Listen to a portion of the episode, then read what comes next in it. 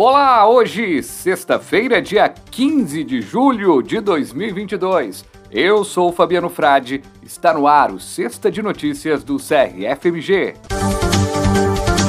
Projeto de lei que institui o piso salarial do farmacêutico é aprovado na Comissão de Seguridade Social e Família da Câmara. PL ainda passará por duas comissões e a mobilização da categoria é muito importante. CFF emite nota contra a disseminação de fake news em relação à atuação do farmacêutico na estética. Os farmacêuticos têm sim respaldo para atuarem na estética. Termina hoje, sexta-feira, dia 15 de julho, o prazo para submissão dos trabalhos no 5 Congresso Mineiro de Farmácia.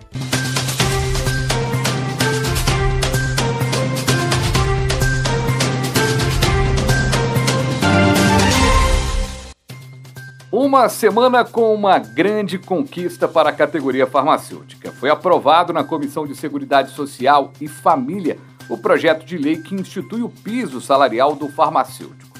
Mas a mobilização tem que continuar, pois o PL ainda precisa ser aprovado em mais duas comissões na Câmara dos Deputados. Entre na enquete do piso no site da Câmara dos Deputados e vote a favor. A presidente do CRFMG, Júnia Célia de Medeiros, destaca a importância desta conquista. Essa foi uma semana vitoriosa para a classe farmacêutica. Conseguimos aprovar o PL do piso salarial do farmacêutico na Comissão de Seguridade Social e Família, numa grande mobilização dos conselhos de farmácia e do Conselho Federal de Farmácia. Mas ainda precisamos aprová-lo em mais duas comissões e esse PL segue para aprovação no Senado. Então, precisamos nos unir, precisamos continuar mobilizados e votar favoravelmente na enquete do PL. Juntos podemos mais.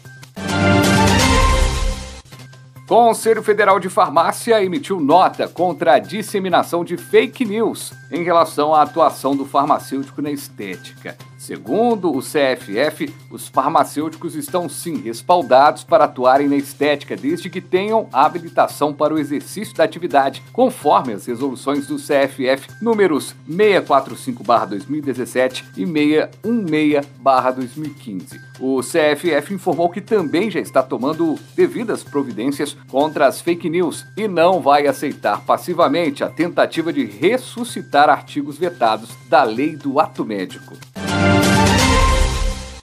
Se você ainda não submeteu seu trabalho ou relato científico no 5 Congresso Mineiro de Farmácia, não perca tempo, pois termina hoje, sexta-feira, dia 15 de julho, o prazo para a submissão dos trabalhos. Acesse even3.com.br barra Congresso Mineiro de Farmácia e garanta a inclusão do seu trabalho. Quer implantar uma farmácia viva no seu município? Edital do Ministério da Saúde divulga as normas para a estruturação das farmácias vivas nos estados e municípios. De acordo com o edital, a chamada pública segue o Programa Nacional de Plantas Medicinais e Fitoterápicos e podem participar secretarias municipais e estaduais de saúde que atendam às exigências constantes no documento.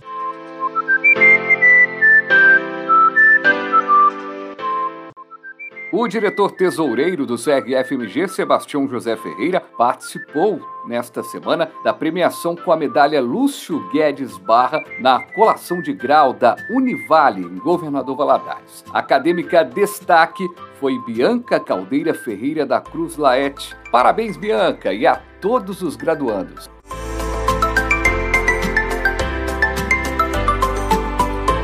E o Sexta de Notícias vai ficando por aqui, mas você continua muito bem informado nas redes sociais do CRFMG, no crfmg.org.br e na próxima segunda-feira tem mais uma edição do podcast do CRFMG. Um abraço!